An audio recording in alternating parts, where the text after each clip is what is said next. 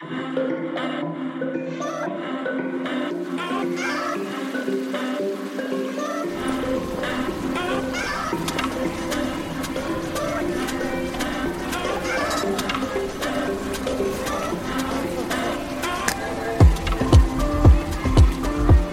und herzlich willkommen zu einer weiteren Folge Insomnia Japan. Mein Name ist Eda und virtuell gegenüber von mir, aber 9000 Kilometer weit weg, sitzt meine Freundin Dari. Hi. Hi. Ja, der Esel hat sich zuerst genannt. Ich, Ich habe nicht drüber nachgedacht. ich feiere ja immer so mit, ne, wenn du so dieses Intro sagst. So, uh, uh, uh. yeah. Yay, Hype, Hype, Hype, Hype. Ich bin sehr, Uh, uh. ich mag das Intro auch, weil das so organisch gewachsen ist. Ich habe, ich meine ich stimmt. zumindest. Also ich sag das jetzt schon eine Weile, aber ich glaube, ich habe es mir nicht vorher überlegt, so wirklich. Nee, wir müssten mal nachgucken, aber ich glaube, das kam irgendwann, ne? Es Also kam so nach irgendwann. nach. Ja, genau. Und deswegen mag ich es eigentlich ganz gerne. Das ist so. Ähm, ja, ich hoffe, andere sehen das genauso. Gut, willkommen, willkommen. Unser Leben haben uns wieder. Es gibt nichts mehr super special zu berichten. ja, ganz, äh, ganz langweilig inzwischen, ja. ja, ähm, aber dennoch, die Frage, wie ist es dir so ergangen? Ja, ich musste über diese Frage sehr lange nachdenken, muss ich gestehen. Ähm, aber immerhin, mir sind dann doch nach und nach ein paar Dinge eingefallen. ähm, also, ähm, ich weiß nicht, wo sollen wir denn anfangen? Also ich, ich, ich zähle einfach mal der Reihe nach auf. Äh, Mhm. Es war vor kurzem ein Feiertag mit dem Namen Setsubun. Mhm. Über den können wir vielleicht kurz reden. Ähm, dann, was ja momentan auch in der Welt passiert, sind die Olympischen Winterspiele. Ähm, die sind nicht in Japan. Allerdings ähm, kommt mir natürlich, da ich hier in Japan sitze, häufiger ein Name ähm, über den Weg. kommt über den Weg. Das Kommt ist auch sehr gut. Also, ähm, das ist der Eiskunstläufer aus Japan. Der ist ziemlich berühmt und der hat hier irgendwie so eine Vorbildfunktion oder Gestalt. Der ist irgendwie auch mit ein paar Preisen in Japan ausgezeichnet worden, die jetzt nicht direkt mit dem Sport zusammenhängen. Ich weiß gar nicht, wie das hieß, muss ich gleich nochmal nachgucken. Ähm, Verdienstmedaille oder sowas. Äh, ja. Und ähm, dann, was war noch? Genau, Japan und die Grenze und so. Darüber wollten wir vielleicht auch ganz kurz reden. Vielleicht ist das das erste Thema, weil das nur so quasi die heutigen News sind. Ähm, oder die gestrigen. Gerne, gerne. Ähm, und zwar, ich glaube, hier im Podcast weiß inzwischen jeder, dass Japan einfach momentan kaum jemanden reinlässt. Also Touristen gar nicht, äh, Studenten Mhm. vielleicht so zwei. ähm, ja, und die sind natürlich dann in letzter Zeit mehr und mehr unter äh, quasi Feuer der äh, internationalen Medien geraten. Und ähm, das hat inzwischen dazu geführt, dass sie versuchen oder zumindest sagen, sie ändern jetzt was ab März oder ab jetzt, aber halt erst limitiert. Und sie wollen jetzt im Prinzip wieder Studenten und äh, Arbeiter reinlassen, wo immer noch keine übrigens Familie mit reinfällt. Also wenn du Spouse oder so bist, dann zählst du immer noch nicht darunter offiziell. Aber ich meine, ist ein Anfang. Ne? Studenten und Arbeiter könnten jetzt wieder rein. Und Mhm. dann habe ich versucht herauszufinden, wie sind denn die ähm, verschiedenen Regel Regelungen dazu quasi, weil das ist ja alles immer sehr, sehr komisch und verstreut die Informationen. Man weiß nie ganz genau, was wirklich abgeht. Und ich habe das genaueste, was man bisher herausfinden konnte, ist, dass sie jetzt so nach und nach sowas um die 1000 pro Monat oder pro Tag war da, war, glaube ich, die Angabe. Was ich für eine komische Angabe halte, aber ich habe keine Ahnung, wie viele Leute eigentlich pro Tag in Japan reinkommen würden, ähm, reinlassen wollen. Und dann wurde irgendwie nach gewissem Druck dann da diese Zahl auf 3500 erhöht, wo die wohl bei der ersten Grenze angeblich bei 5000 lag, aber es sind niemals 5000 Leute pro Tag hier reingekommen, auch wenn es irgendwie so eine komische Grenze gab. Ähm, Mhm. das lag dann halt an anderen Sachen, wie zum Beispiel dieses Certificate of Eligibility, was du kriegen musst, also CUE, ähm, um überhaupt in Japan reingelassen zu werden. Sonst stehst du einfach an der Grenze quasi am Flughafen und kommst eh nirgendwo hin. Ich weiß gar nicht, kommst vielleicht gar nicht ins Flugzeug Also, weil die, weil die dann ausgelaufen waren zu dem Zeitpunkt, wo Japan gesagt Ja. hat, du darfst rein. Und dann musste man sich neu Genau. ausstellen lassen. Diese COEs haben eine gewisse Gültigkeit und man muss innerhalb der Zeit einreisen. Ich glaube, es gibt verschiedene. Also ich glaube, das, was ich hatte damals, war ein halbes Jahr gültig oder so. Mhm. Und dieses halbe Jahr war halt schnell rum. Wir sind jetzt im zweiten Jahr der Pan im dritten Jahr der Pandemie, so langsam. Mhm. Ähm, und viele Leute haben halt kein COE mehr. Das heißt also kein Visa mehr, mit dem sie ankommen können, weil das davon abhängt. Und ähm, ja, was wollte ich da noch dazu sagen? Genau, da gibt es auch noch, dass wenn du ausreist, zum Beispiel, das hatten ja auch viele das Problem, du hast ein Visum, du bist in Japan, du bist ausgereist, um deine Familie zu besuchen. Und das hat auch eine Grenze, und zwar von zwei Jahren. Also ich glaube, wenn man, man muss für zwei Jahre, glaube ich, so einen, so einen Sticker kaufen dafür oder so, dass man halt so lange rausbleiben möchte, und der kostet irgendwie 3000, 4000 Yen mhm. oder sowas. Aber es ist möglich, und ähm, das haben die meisten Leute auch gar nicht gemacht. Das heißt, irgendwie nach einem gewissen Zeitraum kommst du, obwohl du aus Japan ausgereist mit gültigem Visum bist und die dich nicht reingelassen haben, kommst du irgendwann nicht mehr rein, weil dein Zeitraum ausgelaufen ist. Dann musst du den ganzen Prozess wieder von vorne anfangen. Krass, da fällt mir ein, dass eine ja doch wieder reingekommen ist, ähm, die auch ein Jahr lang draußen war, die so einen Sticker hatte, glaube ich. Mhm. Aber die ist in der Pandemie wieder reingekommen. Ist schon interessant manchmal, ne? Ja deswegen, so langsam verstehe ich es auch nicht mehr. Also ähm, zwischendurch ja. dachte ich, okay, es ist sehr klar, dass momentan gar keiner reinkommt, aber es sind Leute reingekommen, aber halt wirklich eine Handvoll, ne? Also ja. ganz komisch. Und ich weiß auch nicht, unter welchen Umständen oder mit welchem Risiko die das gemacht haben. Ja, ja, also auch wenn du halt wirklich eine Arbeitskraft bist, die die irgendwie wirklich haben wollen, für, aus irgendeinem Grund, ja dann so, ne? Ja, also wenn du vielleicht Government eingestellt bist, du hast die Studenten, die reingekommen sind, waren ja auch Government-Studenten. Also die, die mhm. auf den, waren das Max-Studenten dann vielleicht? Ähm, aber halt auf jeden Fall keine von ausländischen Stipendien, sondern nur japanische Stipendiaten, die da reingekommen sind. Ja, wahrscheinlich, also, weil die halt auch im kürzeren Hebel sitzen dann, trotz allem. Und halt ja. halt wissen, okay, wie man das jetzt regeln muss, dass man doch irgendwie reinkommt und so weiter und so weiter. es ist schon, ist schon ja. ziemlich absurd. Du gibst als äh, Government ein Stipendium raus und sagst, aber eigentlich dürft ihr gerade gar nicht rein. ja, es ist echt. Ach Gott, ja. Ja, also ich habe auch schon lange aufgegeben, da durchzublicken. Ja. Ja, ich glaube, das ist so der gute Punkt. Ne? Man blickt nicht mehr wirklich durch, aber momentan sieht es so aus, als würden sie sich zumindest in die richtige Richtung bewegen. Was natürlich auch ein, like so zufriedenstellender Move sein kann. So von wegen, hier, hier, wir lassen jetzt wieder Leute rein, haha. Ja, aber das haben die schon mal gemacht und dann war wieder die zweite Welle, dann haben die das wieder versucht, dann war Omikron und sie sind halt jedes ja. Mal wieder komplett zurückgerufen. Also nicht komplett, ja, wir haben ja gerade dargelegt, keine Ahnung. Auf jeden Fall ein ganzes Stück wieder zurückgerudert. Ja. ja. Naja, wenn man das Ganze positiv sieht und die Hoffnung wieder haben möchte, dass es eventuell sich in eine öffnende Richtung bewegt, ja, vielleicht. Ja, ich finde es halt traurig, weil wirklich viele sich den Rücken jetzt zugewandt haben zu Japan wegen dieser ganzen Scheiße. Die wollen ja seit äh, kurz vor Anfang der Pandemie wollten sie gerne rein und jetzt haben richtig viele überhaupt kein Interesse mehr an Japan wegen diesem ganzen Mist. Ja, ist halt die Frage, ob das überhaupt erstens Japan slash das japanische Government überhaupt stört. Hm, glaube ich denken, nicht. Ja, das ist jetzt, ich glaube es halt auch nicht. So zwei, drei Generationen von Studenten, die gerade studieren wollen, denen die halt am Arsch vorbeigehen, so, ne? Ja, also das ist ja eh so, dass sie kein besonders großes Interesse daran haben, viele Ausländer in Japan leben zu lassen. Das ist jetzt nicht so irgendwas, was die mit Incentives bestücken mhm. würden. Also würde ich mal sagen. Ja. Was halt witzig ist, weil Japaner ja mega aussterben. Also ich meine, das Thema hat man in jedem Land mhm. irgendwie in irgendeiner Form und äh, mhm. ist damit beschäftigt, aber Japan ist, glaube ich, schon auch einer so der Extremfälle, dass äh, die ja. Gesellschaft hart überaltert, aber man gleichzeitig halt auch echt schon vor der Pandemie nicht viele Leute reingelassen hat. So. Ja, also tatsächlich Residents, ne? Und ähm, ja.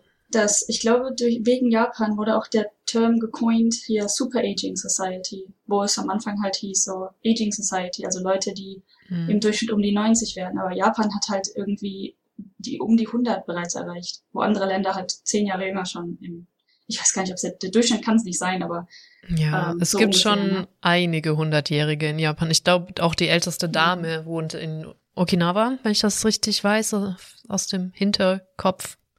Ich bin mir aber auch nicht so sicher. ja. Na, ich habe mich dann mit der vorher mit der vorherigen Arbeit ein bisschen beschäftigt, mit hier Health Technology, die ja dann mhm. häufig auch auf ältere Bürger und so eingestellt sind oder halt die unterstützen wollen. Und deswegen gab es halt dieses, okay, wir müssen wirklich was tun. Wir haben eine Super Aging Society und ähm, Japan ist da quasi so der Vorreiter Und damals habe ich ja viel mit Norwegen gearbeitet und die haben gesagt, guckt euch Japan an, das wird uns dann in Zukunft auch so gehen. Wir müssen, wir müssen ja. was tun. Das Ding ist aber ja. da, wo ich, das ist ein Thema, mit dem ich mich liebend gern mehr beschäftigen würde, aber einfach auch ab hart die Zeit nicht dazu habe, ist die Wahrnehmung von künstlicher Intelligenz und Robotoren, Robotoren, Robots in, wie heißt das auf Deutsch? Roboter. Roboter? Mein Gott. Äh, Roboter ähm, im Westen als in jetzt Japan. Ich weiß nicht, wie es im Allgemeinen hm. Asien aussieht, aber in Japan sind zum Beispiel zumindest Roboter. Wieso habe ich so ein Problem mit dem Wort auf einmal? Roboter halt deutlich akzeptierter. Generell. Das ist richtig. KI ist mhm. deutlich akzeptierter. Und nein, ich habe gerade kein Paper, das ich zitieren kann. Ich bin mir aber sicher, es gibt eins als im Westen. Deswegen ist immer die mhm. Sache, wie viel kannst du dir abschauen? Weil wenn in Japan du einen Assistant Robot hast, also irgendjemand, der in der Pflege assistiert, ein Roboter, dann ist das mhm. da toll und hier nicht unbedingt so. Das ist richtig. Und ähm, ich habe, spannend. du kannst gerne eins meiner Paper zitieren, das ist dann zwar Secondary oder Tertiary, aber ich habe mhm. definitiv in ein, zwei Papern, die ich darüber geschrieben habe, solche Paper tatsächlich auch zitiert, wo die dann gesagt haben, ja, in äh, Japan hauptsächlich, ich habe mich auch hauptsächlich mit Japan und Norwegen beschäftigt, in Japan ist es super akzeptiert, dass Roboter sich um dich kümmern, wohingegen mhm. die Norweger dir einen Scheißdreck erzählen würden, wenn du sagst, okay, äh, hier, wir haben hier Roboter, die bringen das Essen, so ein Scheißdreck möchte ich nicht. Ja, genau. Aber das sind einfach so also so, so Monkey-Aufgaben sage ich das auch immer gerne. Weißt du, das kann auch einfach ein mhm. Roboter machen. Ist doch geil, wenn ein Roboter diese ganze Scheiße erledigt und Menschen dann für Interaktion da sind. Das ist zumindest so meine naive Vorstellung. Was ich aber dann gleichzeitig auch so interessant finde, ist, dass Japan so hart abkackt in Sachen KI. Immer mehr. Und Robotik ja. noch eher. Robotik sind die noch eher unterwegs, aber KI sind die nicht eins der führenden Länder, bei weitem nicht. Und das ist halt das, ja, einfach stimmt. erstaunlich auch. Wo, ja, wir hatten so ein bisschen, glaube ich, letzte Folge auch drüber geredet, dass IT, ah nein, jetzt weiß ich, was ich für die Folge vorbereiten wollte und es vergessen habe. diese, oh. diese Drecks-Umfrage, ich habe es komplett vergessen. Na egal, dann nächstes Mal oder so. Nächstes Mal. Ähm, ja, und das finde ich halt mega interessant, weil das, dass die halt in KI echt gar nicht weit vorne dabei sind und das eigentlich Amerika und China untereinander ausmacht.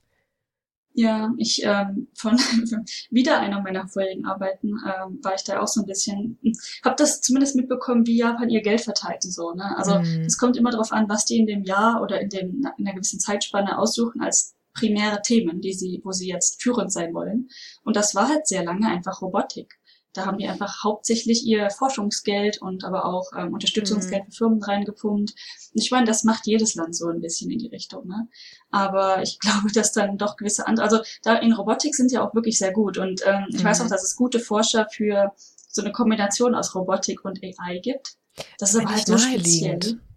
Eigentlich, also ja. selbst, weil ich bin ja ein KIler, ein künstlicher Intelligenzmensch.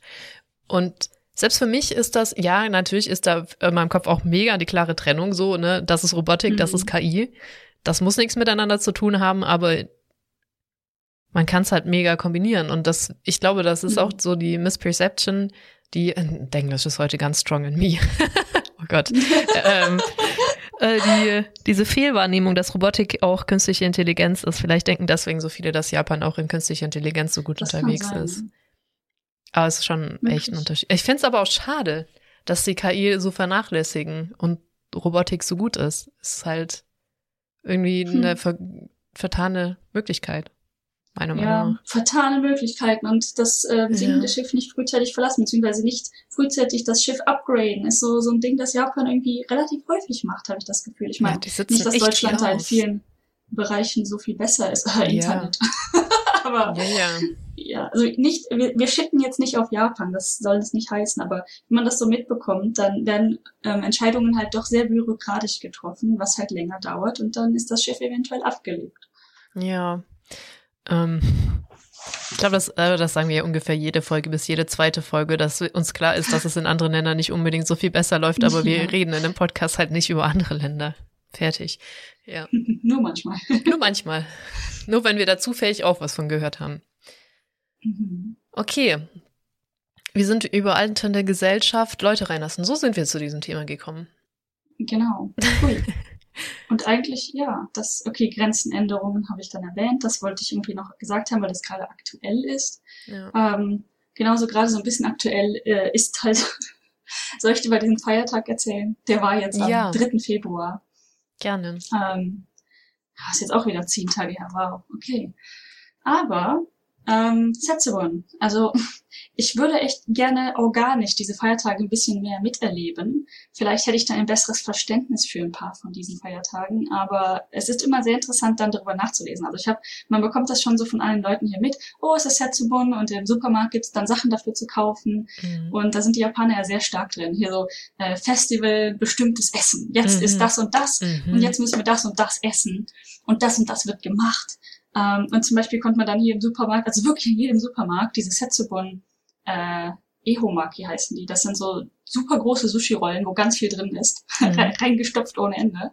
So Maki-Rollen. Ähm, und dann gab's dazu, oder, oder auch Reis, zu beidem, je nachdem, was man so kaufen möchte, gab's noch so Masken dazu.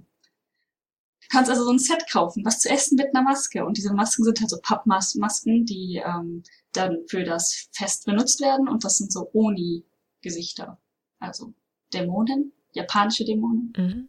Ist ja schon eine sehr spezielle Art. Mhm. Ähm, ja, sehr interessant. So, und ah, es ist wieder Setsubun. dann so, was ist das eigentlich? Es ist im traditionellen japanischen Luni Solarkalender. Okay. Luni Solarkalender, die Teilung der Jahreszeiten. Ähm, und auf Japanisch würde das dann Niju, Niju Shiseki heißen. Ich glaube, das kommt aus dem chinesischen Kalender. Ähm, und jetzt ist es im Prinzip der, der letzte Tag der großen Kälte, weil es halt dann der Frühlingsbeginn ist, also der letzte kalte Tag. Mhm. Ähm, ganz interessant auch, das ist irgendwie, ich weiß gar nicht, wer das genau festlegt, aber das passiert zwischen dem 2. und dem 4. Februar und meistens am 3., aber manchmal am 2. und manchmal am 4.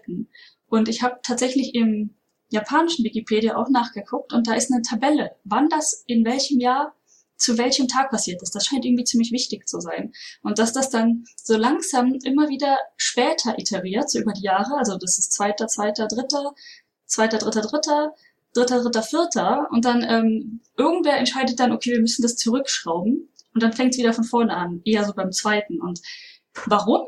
Keine Ahnung, wollte ich nur dazu gesagt haben. Das ist also nicht hundertprozentig immer der gleiche Tag.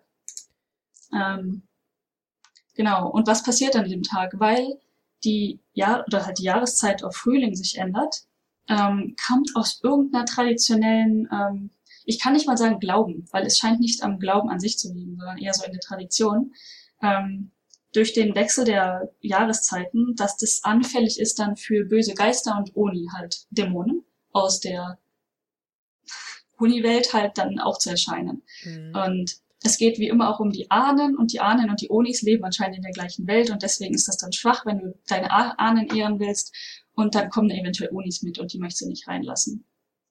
Interessant. Irgendwie so. Es gibt, ja. es gibt so, ja. es tut mir leid, ich deraile ein bisschen. Es gibt so Chillers Arts, kennst du, also, du kannst du bestimmt nicht. Das Chillers Arts ist ein, eine Person, die Spiele herstellt, äh, Spiele herstellt, mhm. Spiele macht, die extrem mhm. techy sind. Das sind Japaner, aber. Mhm. Und man merkt aber auch, also man kann die auch spielen, ohne von irgendwas davon Ahnung zu haben, wie häufig der ganz offensichtlich Referenzen hat zu eben diese ganzen äh, Geister, spirituellen Welt, was in Japan ja auch sowieso ziemlich komplex ist, weil die ja irgendwie Shintoismus und Buddhismus haben. Ich immer keine Ahnung habe, welcher Tempel jetzt zu was gehört und warum und welches was zu was gehört und viele, wie du ja schon gesagt hast, Feiertage ist irgendwie beides oder irgendwie Tradition oder ja. Und gerade fällt mir ein mit dieser Geschichte, mit dass die Onis da wohnen, wo deine Vorfahren leben, ist auch, dass er ein Chillers Arts Ding hatte, wo übrigens sind Tengu-Masken gerade voll in in Games. Random Note. Also Tengu ist ja auch, glaube ich, ein Dämon. Das ist der mit dieser sehr langen Nase, die so nicht äh, not safe for work mäßig aussieht, sag ich mal. Mhm. Und, Verstehe. Ähm, ja, das sind Tengus. Ich keine Ahnung, warum die gerade so in sind in Games. Ich habe die, glaube ich, in zwei, drei Games jetzt schon gesehen. Da hatte auch einer irgendwie das mit einem Tengu und mit der Tengu-Maske. Ich weiß gar nicht, was die gerade bedeutet, ist aber auch gar nicht so wichtig. Auf jeden Fall hat da auch ein Oni sich festgebissen an, an der Frau, an, an einer verstorbenen Frau von einem Typen und wollte so halt Besitz ergreifen, mit, weil der die Asche noch im Haus hatte oder sowas. So ergibt das schon so ein bisschen mehr Sinn, ne? Und eine andere Sache, ein anderes Spiel, ähm, ich wäre auch fast enttäuscht gewesen, wenn der Kisaragi Station nicht irgendwo eingebaut hätte in das Spiel. Da geht's halt um horrormäßig mit äh, Dämonen, U-Bahn, irgendwas. Und irgendwann steigt er aus und ich hab, ich kann kein, ich kann Horror-Games nicht gut, das mache ich bestenfalls am Stream, damit die Leute über mich lachen können, wenn ich mich erschrecke. Das ist immer ganz toll für mhm. ganz viele Leute. Ähm, also habe ich das bei Kronk geguckt und das erste Mal, wo er da angelandet ist, hat er nur ganz, ganz kurz hochgewischt zu, was das für eine Station ist. Ich konnte es nicht lesen. Ich so, verdammt, ich wette, da steht Kisaragi und das stand auch dran. Und das ist dann ganz charming. Nice. Also wenn ihr Horror-Games mögt, die sind tacky, also die sind wirklich tacky, aber Chiller's Art hat schon nice, also die sind schon okay so. Also Convenience Store ist auch das Beste von denen. Hm, interessant. Fand ich. Oder Radio Station ist auch ganz cool. Da geht's auch um eine Geschichte, die ich noch recherchieren will. Vielleicht stell, stellen wir die auch im Podcast dann vor. Deswegen spoilere ich das noch nicht. Alles klar. Ja. Gut, dann springe ich kurz zurück, was man noch so macht und warum man ja. Masken braucht, ne? Ja. Weil wie gesagt, es geht ja darum, dass eventuell Onis kommen und das ist äh, unglücklich normalerweise, die im Haus zu haben. Ja. Deswegen gibt's das ähm, rituelle Bohnenwerfen oder Bohnenstreuen mit Mame Maki. Also Mame ist Bohne. Jetzt weiß ich nicht, warum das Mame Maki heißt. Okay, was soll's. Das kommt vermutlich aus der Muromachi-Zeit und das sind geröstete Sojabohnen, die man wirft. Mhm. Und zwar gibt's da, glaube ich, auch so gewisse Regeln, die man vielleicht einhalten sollte, aber hauptsächlich ähm, geht es darum, dass das halt die Onis zu vertreiben. Und dann sagt man, während man die Bohnen zum Beispiel, man wirft die aus äh, Türen raus oder in den Gang, in den mhm. Gang oder aus den Türen raus. Ich glaube aus Fenstern, weiß ich nicht, ich glaube nicht. Aber so nach draußen halt irgendwie. Ähm, und zwar sagt man dann Oni wa soto, äh, Fuku wa uchi, also Oni nach draußen und Glück nach innen. Mhm. Ähm, das, das finde ich ganz knuffig irgendwie, auch dass das schön kurz ist. Ähm, und das machen halt dann häufig die Kinder in der Familie und dann verkleidet sich der Papa der Familie häufig so als Oni, damit das Ganze witzig wird und dann werfen die Kinder diese gerösteten Sojabohnen auf den Papa, der dann wegläuft und Oni spielt. Und anscheinend ist das echt ein Ding. Also zum Beispiel äh, bei mir auf der Arbeit haben wir einen Kindergarten für die Kinder von den äh, Angestellten. Und die haben das anscheinend auch mit den Kindern gemacht. Das waren natürlich die Eltern der Kinder, die sich verkleidet haben und die armen Kinder haben wohl die ganzen Tag nur geweint, weil die so Angst hatten vor den Dämonen. Ah, ist das nicht auch in Akita so ein richtig krasses Ding, wo die so richtig hardcore dämonenmäßig unterwegs sind mit auch so geschnitzten Masken? Und das ist auch irgendwie so ein, so ein ähm, Kindertag, wo man die Kinder da hinschleppt und die sind, also ich finde die noch furchteinflößend, obwohl ich weiß, dass da ein mhm. Mensch dahinter steckt, wo die einen anschreien und irgendwas, bis alle Kinder wirklich ganz, ganz schlimm anfangen zu weinen, weil sie so hardcore Angst haben. Gibt auch irgendwie einen Tag in Akita. Ja. Also da ist das auch ähm, nochmal anders. Ich glaube, das ist auch ein spezieller Dämon, der da. Ja, ich, ich jetzt wo du sagst, ja, das ist. stimmt. Habe ich auch schon mal gehört. Ich glaube, das ist nochmal was anderes. Ja, ja. ähnlichen das ist auf, ist auf jeden Fall was anderes, aber auch irgendein Dämon, ein, ich glaube ein spezieller. Und die, die haben auch so ganz ähm, mähnartig, glaube ich, um die Maske drumherum. Ja, ja, Kram ja, diese so. komischen ja. Fuwa-Fuwa-Dämonen. mhm. Ja. Auch witzig, habe ich mir aufgeschrieben, zum Beispiel in Hokkaido, Tohoku und anderen Kyushu zum Beispiel werden zum Beispiel auch Erdnüsse statt Sojabohnen geworfen, ja. weil die wohl damals günstiger waren.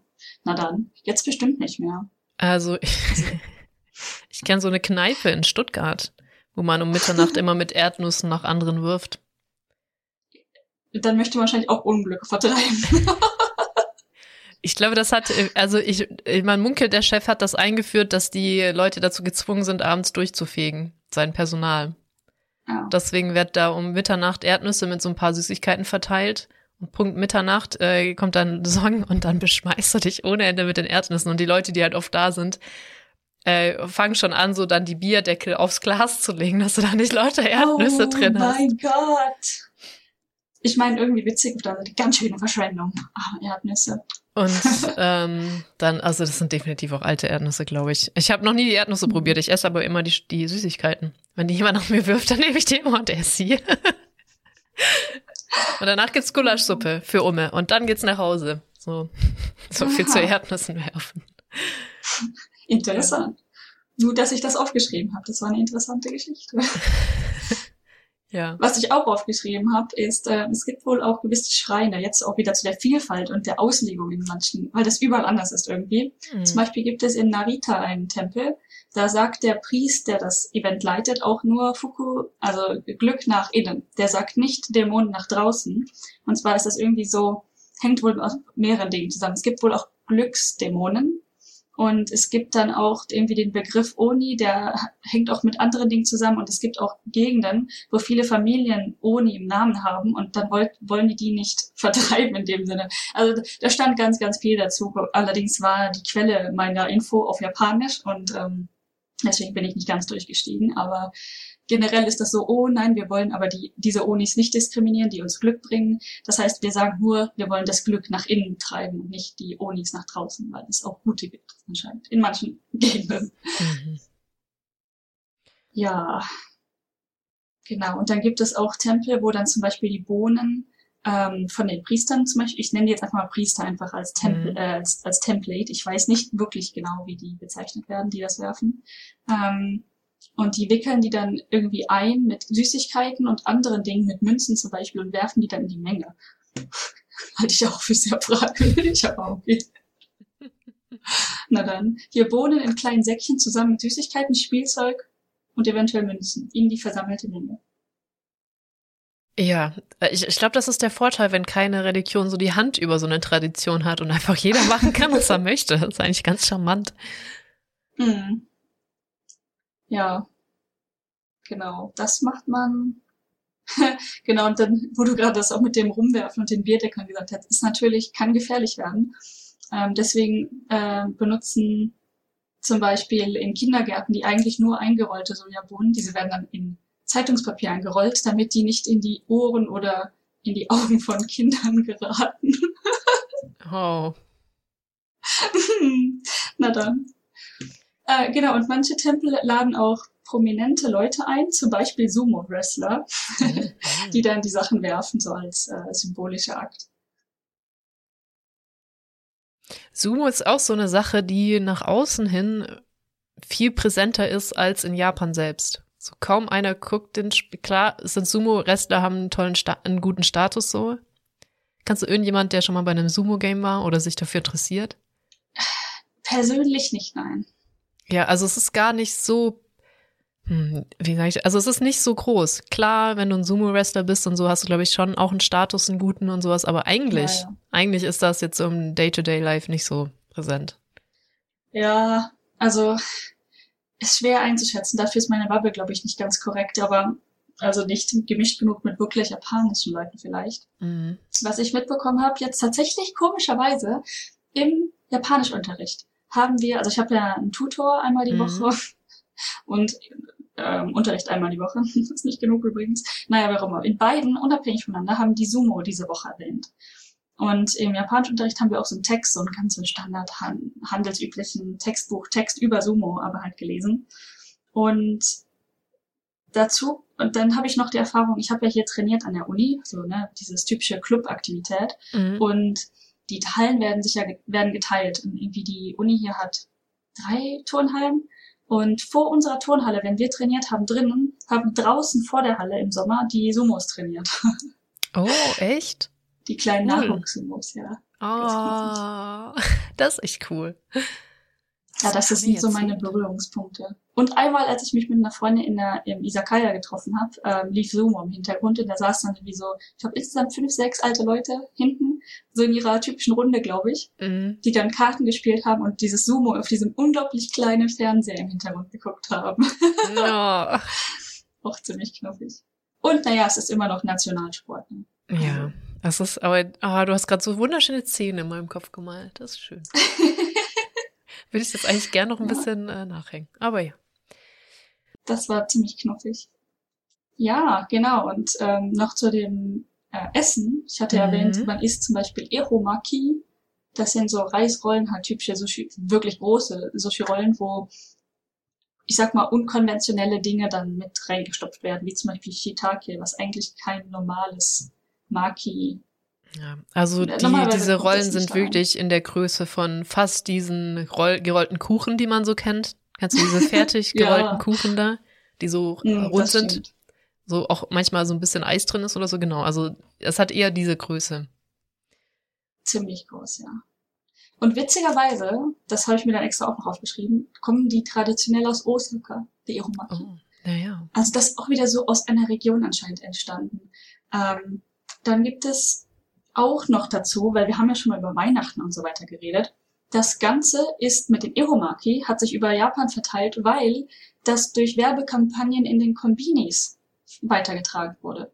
Die haben das Ding einfach aufgesammelt, so von wegen, oh, Eromaki, nice, das können wir vermarkten. Und dann ist es, glaube ich, ich weiß gar nicht mehr, welcher Kombini angefangen hat, aber in einer Kette hat es angefangen und dann haben alle mitgemacht und dann war es auf einmal auch überall. Es ist mega interessant, dass das in Japan immer wieder durch Firmen und Konzerne vieles weitergetragen wird. Das ist irgendwie Ja. connected das bei mir ganz gut mit diesen dystopischen, nicht sehr unwahrscheinlichen Zukunftsvisionen, wo halt Companies irgendwann nur noch die Welt regieren Mhm. und nicht mehr Regierungen. das ist hier äh, so ganz an. Also ich weiß nicht, ob das bei uns wirklich anders ist, aber irgendwie war es mir nicht so bewusst. Und ähm, hier, da stand auch, dass ähm, das durch diese Werbekampagnen landesweit populär wurde, entspricht dem Trend, besondere Gerichte nur zu bestimmten Zeiten zu essen, was ja in Japan wirklich ein Ding ist. Mm, das ist also Ähm, wirklich ein großes Beispiel- Ding. Richtig, zum Beispiel Osechi Ryori zu Neujahr oder Aal im Sommer. Und Was das Schlimmste daran ist, dass Erdbeeren Saison haben im Winter in Japan. Wer hat sich das denn ausgedacht? So ein. Schwachsinn. Also entschuldige das ist schon mal. Blödsinn. Ich weiß gar nicht, von wo die dann importiert werden. Also ich klar, bei uns haben auch Orangen im Wintersaison, aber Orangen kannst du in Deutschland auch generell halt nicht anbauen. also, nee. Also ich meine, so Ah. Erdbeeren haben halt Saison in, in Deutschland, wenn Erdbeeren reif sind und Spargel hat Saison, wenn der Spargel reif ist. So, also da, hm, Ja. ist halt weird. Ja, das ist halt, ich weiß nicht, wie das ganz, wer das mit diesen blöden Sahnetorten, Erdbeersahnetorten genau war, aber das ist ja wahrscheinlich auch mit Kentucky oder so hat das bestimmt mitgetragen. Ähm, die haben es dann einfach, wahrscheinlich war das ein ganz blöder Zufall, lass mal diese Sahnetorte mit vermarkten und dann ist das jetzt so. Ja, so, ach genau, wir reden von der Erdbeertorte an Weihnachten. Das ist ganz wichtig, dass Ja. man da eine Erdbeertorte isst. Das ist, also die, die Standardtorte ist so eine Sahne-Erdbeertorte, wo halt wirklich die Erdbeeren drauf sind normalerweise. Ja. So eine weiße Torte mit roten Erdbeeren drauf, so um das Bild. Deswegen darzustellen. nennt man ja auch Frauen, das habe ich bestimmt schon dreimal gesagt, ähm, eine Erdbeer, Erdbeersahnetorte in Japan, also ein Strawberry Cake, wenn sie über 25 noch nicht verheiratet sind. Weil nach dem 25. nicht mehr zu gebrauchen. 25.12. Erdbeertorte, danach will es keiner mehr haben. Frau 25, älter will sie keiner mehr haben. Ja, abgelaufen. Wir sind abgelaufen. abgelaufen, ja. genau, wir sind abgelaufen. Das ist ganz, ganz schlimm. Aber ich wollte noch irgendwas anderes sagen, außer diesen Noch Erdbeerdingern. Oh, ich- irgendwelche Werbekampagnen Ähm, oder Dystopien. ja, das, also das wollte ich auch nicht sagen, aber das Prominenteste bei uns ist natürlich der Weihnachtsmann von Coca-Cola. Und Ja. bei uns gibt's natürlich auch viel Lobbyarbeit, aber bei uns irgendwie anders, ne? Nicht so, wir haben Irgendwie jetzt hier anders. Verbreiten irgendeine witzige Tradition um die Welt, außer vielleicht Valentinstag. Der ist wahrscheinlich, kann ich mir vorstellen, dass der auch so entstanden ist. Ja, Halloween bestimmt auch. Ist ja auch nicht von Europa. Ja, aber das ist wieder aus Amerika rübergeschwappt. Also ich Ja. keine Ahnung, ob die da irgendwie. Aber ja. Ja, das, hat- das hat nicht so eine, eine Firma oder halt ein Ja, Firmen also was zusammen. bei uns oft ist, irgendwie so Muttertag gab's ja schon irgendwie und dann haben halt Firmen das mega aufgebläht, könnte ich mir vorstellen, so Geschichten. Ja, schon, aber halt nicht im Sinne, dass ja irgendeine Firma gesagt hat, so Muttertag, wir essen jetzt Pfannkuchen und dann machen das alle. So ja, halt genau, auch das ist passiert. ja, ja, genau. Also meistens hat man da, meine ich, eher was drauf gesagt. Wobei Valentinstag wäre halt echt interessant. Ich meine, also ich, das ist wahrscheinlich eine Urban Legend, dass es ein Blumenhändler erfunden hat. Aber why not? Könnte So. ja, aber so, das ist schon sehr interessant, deswegen wollte ich mir das unbedingt noch aufgeschrieben haben. Mhm. Ich bin mir jetzt auch gar nicht mal sicher, ob wir schon letztes Jahr drüber geredet haben, aber ich glaube nicht in diesem Detail. Aber ich, ich erinnere mich, glaube ich, noch so an das. Bohnenwerfen. Hatten wir, glaube ich, schon mal erwähnt, vielleicht. Das kann gut sein, ja. Aber das ist halt irgendwie knuffig. Und ähm, dazu mit, mitzubekommen, ich habe auch die Bilder gesehen von meiner Firma, wie die das im, im Kindergarten gemacht haben, die armen Kinder. Irgendwie scheint es so ein Ding zu sein, in Japan seien die Kinder einfach zutiefst zu traumatisieren. Irgendwie, keine ah, ja. Ahnung. Aber dann im Zug nicht heulen zu lassen, ne? Also ich weiß auch nicht. ja. Ah. Und was ich jetzt gelernt habe, Mame heißt Bohne. Ich habe das einfach akzeptiert, dass Edamame Edamame sind. Aha.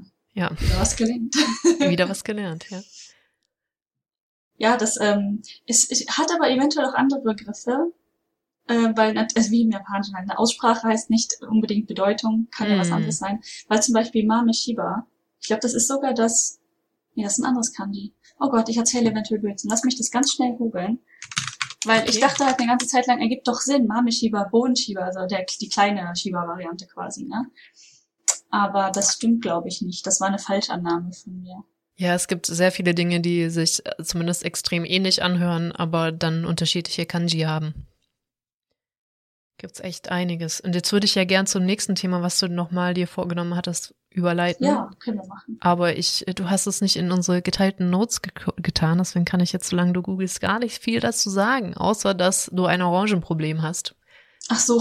Worüber wir noch gar nicht geredet nur, haben. Oh Gott, ja. Das ist so nicht unbedingt Japan, obwohl ein bisschen Japan speziell schon, ne? Das, mhm. ähm, so, ich weiß nicht, ich, ich weiß nicht, nicht, wo ich anfangen soll, ne? Ähm, und zwar ist das hier so ein bisschen Tradition wohl, sich gegenseitig halt Dinge zu schenken, wenn Sachen in Saison sind. Zum Beispiel, wenn die Eltern deines, deines Mannes in einer gewissen Präfektur, zum Beispiel wenn sie in äh, Aomori leben würden, dann kriegst du halt Äpfel, wenn die gerade ne, mhm. geerntet werden. Und äh, ja, nicht unbedingt nur aus der Präfektur, aber hauptsächlich halt Sachen, die in der Präfektur dann gerade geerntet werden.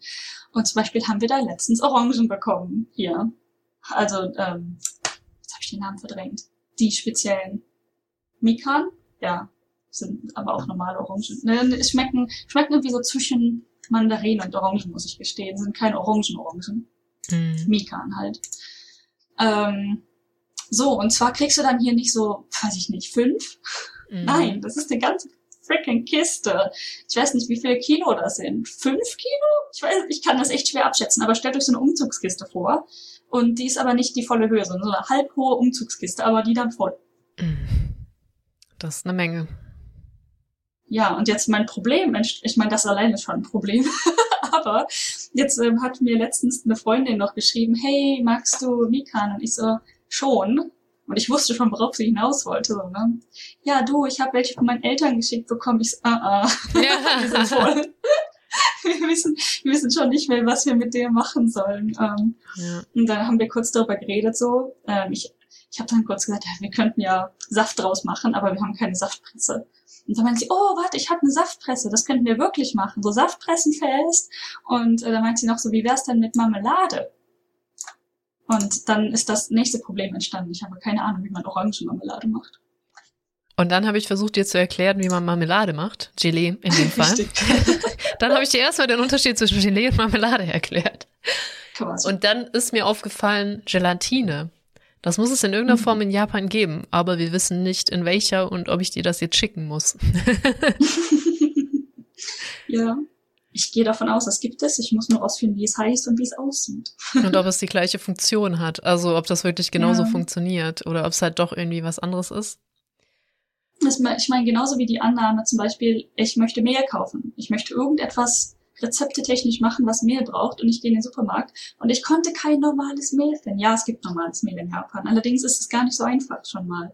Wenn man vor allen Dingen die Sachen nicht lesen kann und nicht gut vorbereitet ist und du mit dieser Falschannahme in den Supermarkt gehst, dass es nur eine Sorte normales Mehl gibt, die du erkennen solltest.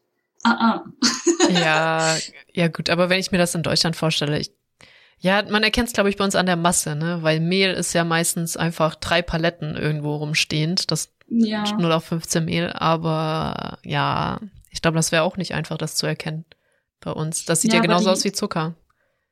Im Prinzip. Ja, ja, ich weiß gar nicht. Es ist tatsächlich kein starkes Erkennungsmerkmal, eventuell außen auf der Packung. Ich glaube, das Mehl hat so kleine Weizen. Ja, ich glaube, es hat tatsächlich ja. vielleicht so ein Weizending drauf, ja. Eventuell. Auf jeden Fall, man hat eine gewisse Vorstellung, dass man in der Lage ist, das zu erkennen. Und das größte Problem war dann, ähm, diese Packen gibt's auch hier, aber dann gibt's die für Okonomiyaki-Mehl, dies, das Hm. Mehl, bla bla bla Mehl und die sind immer für irgendwas Spezielles. Und ich habe dann immer gedacht, boah, scheiß drauf, ich kaufe jetzt irgendeins davon. Aber was ist denn der Unterschied? Sind da verschiedene andere Zutaten mit drin, ne? Oder verschiedene Grobkörnigkeit eventuell, was mir dann im Zweifelsfall egal wäre, aber man weiß es nicht. Und bis ich wirklich rausgefunden habe, was davon ist normales Mehl, also nichts mit Zusätzen, keine anderen Gewürze drin. Ach, das, das, das war schon, das ist nur so, um zu erzählen, es ist manchmal nicht so einfach, wie man denkt, Mm. mit dem, mit der Latine oder so zu finden. Ja, wir haben dann auch rausgefunden, ich glaube, bis meine Gelatine bei dir ankommt, sind die Orangen aber lange vergammelt. Die sind schon auf einem, äh, ich sag mal, guten Weg dahin. Ja. Na dann Ja. doch Saftparty. Saftparty. Mhm. Ja, apropos Party. Noch das letzte, was ich, äh, worum, was in meinem Leben hier olympiatechnisch passiert ist, hatte ich eben Ja. noch nicht erwähnt, ne? Genau, in meinem Kopf ist gerade so ein Name an dir vorbeigejoggt und meinte so, hallo, äh, während du mit deinem Hund gehst, weil der Name dir immer wieder begegnet. Genau, das hatte ich nämlich eben erwähnt. Ich habe das ganz komisch gephrased. Und zwar passiert hier immer wieder, dass die Leute über einen speziellen Sportler reden. Das sind ja momentan Winter-Olympia. Mhm. Olympische Spiele, Winter. Ja, die so mit die, diese idyllischen Spiele in China. Ja. Die, ich dem das Kohlekraftwerk oder war es Atomkraftwerk? Genau. Keine Ahnung, ja. kein Schimmer, aber ich habe die Bilder auf Twitter Ja. gesehen, so boah, uff. sehr, sehr uff. Mhm. Ähm, die haben sich keinerlei Mühe mit irgendwas Hintergrund oder Platzierung. Naja.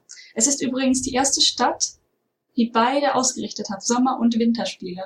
Wusstest du das? Mm, mm, mm. Ja, Wusste ich nicht und ich habe ähm, gerade definitiv nichts getrunken.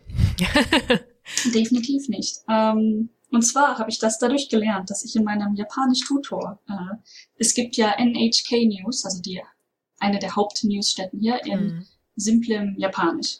Und Ja. das ist echt nice. Also diese Sachen wirklich mit Furigana, mit Vokabelunterstützung und so weiter lesen zu können, das mache ich dann ganz gern ab und zu mit meinem Tutor zusammen. Und da gab es natürlich auch einen Artikel über die Olympischen Winterspiele in Beijing gerade. Ja, in Beijing, ne? Nee, Peking, Peking. Warte. Ich, ich habe gerade auch China gesagt, weil ich nicht Stadt? weiß. Beijing und Peking ist das gleiche, aber sind die, die sind Ja. in Peking, oder? Ja, ja. Aber ich weiß, dass die ähm, Katakana sagen definitiv Peking. Aber ich habe das Gefühl, als ich eben gegoogelt habe, stand überall Beijing. Und das kann halt die, der Sprachunterschied sein, ne? Mhm. Dass Japaner das Peking nennen. Und also In Deutschland Katakana sagst du auch Peking. Ah, Ja. okay.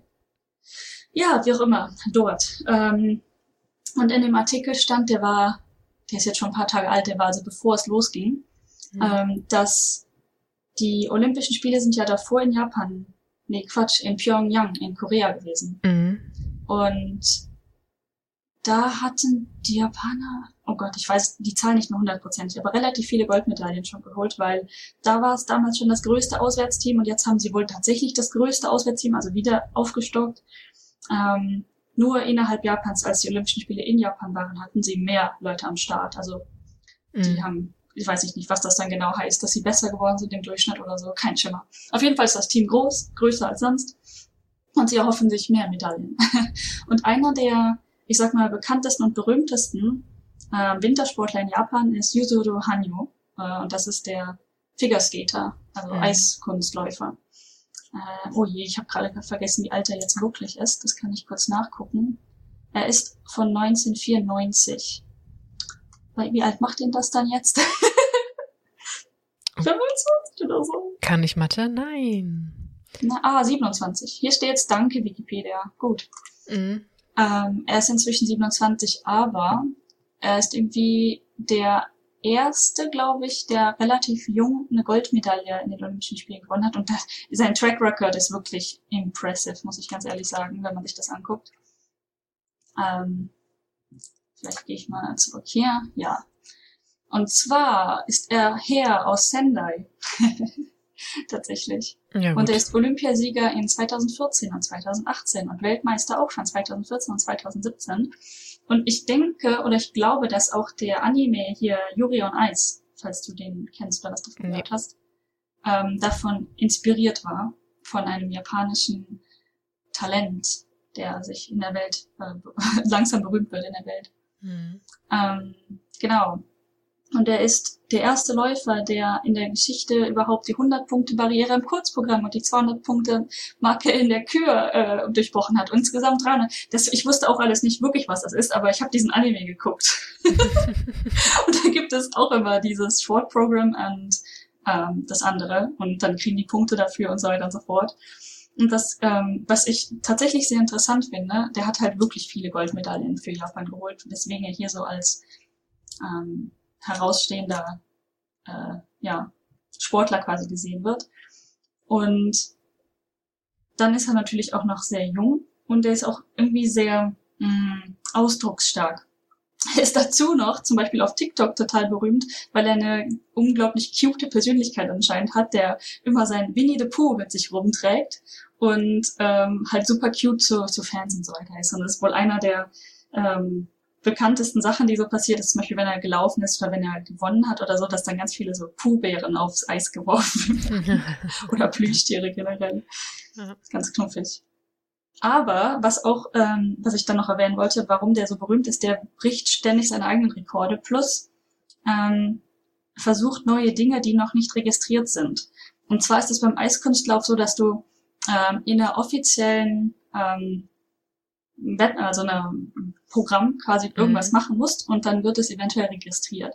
Der hat zum Beispiel jetzt, er hat übrigens nicht gewonnen, äh, er hat letzt, die letzten beiden Olympiaspiele hat er Gold geholt und er wollte jetzt zum, ich glaube zum ersten Mal in bla bla bla Olympia History dreimal hintereinander Gold holen in dem in der Kategorie, hat aber nicht geklappt. Und das hat nicht geklappt, weil er etwas zeigen wollte, was noch nie jemand offiziell geschafft hat. Und das ist, glaube ich, der Quadruple-Axel heißt das, glaube ich, auf Deutsch. Okay. Heißt äh, springen und sich dann viereinhalb Mal um die eigene Achse drehen, ah, ja. ohne zu fallen. Ja.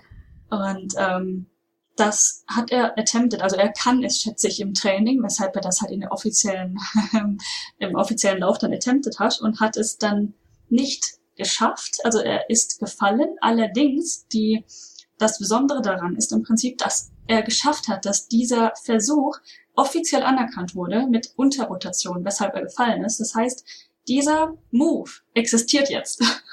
der ist ja. jetzt eingetragen. Und damit ist er der Erste, der diesen Move offiziell attempted hat. mm. Das ist schon ziemlich cool irgendwie. Ja, und er ist irgendwie ganz schön cute, also wie er so auftritt. Ist interessant auch äh, beim, ich krieg das eher so, ich krieg das nicht vom Breakdancing mit, aber da kenne ich es eher mit äh, Moves, die halt noch keiner. Mhm. Das heißt ja da übrigens beim Breakdancing, glaube ich, too hard to bite. Also Moves, die nur du hinkriegst und andere, andere, andere können das nicht nachmachen, biten. Ah. Weil die zu krass sind. Also das ist, glaube ich, auch eine Gruppe, too hard to bite. Oder eine Marke auch mittlerweile. Da gibt es auch sowas mit, ja, keiner kann einen doppelten Backflip, bis halt einer hingeht und es macht. so, ne? Ja. Ja. Wohingegen ich auch mitbekommen hatte, ich glaube, da haben wir mal kurz drüber geredet, vielleicht auch, dass zum Beispiel im Turnen es Moves gab, die so gefährlich waren, dass sie dann offiziell gestrichen werden mussten. Damit mm. die Leute hm. aufhören, die zu attempten. Darüber haben wir nicht geredet, ist auch interessant. Aber du wolltest ein Kanji nachgucken. Hast du das eigentlich jetzt hingekriegt? Nee, das nee. habe ich zwischendurch aufgegeben. Ich glaube, es war okay. ein anderes tatsächlich. Okay. Na dann.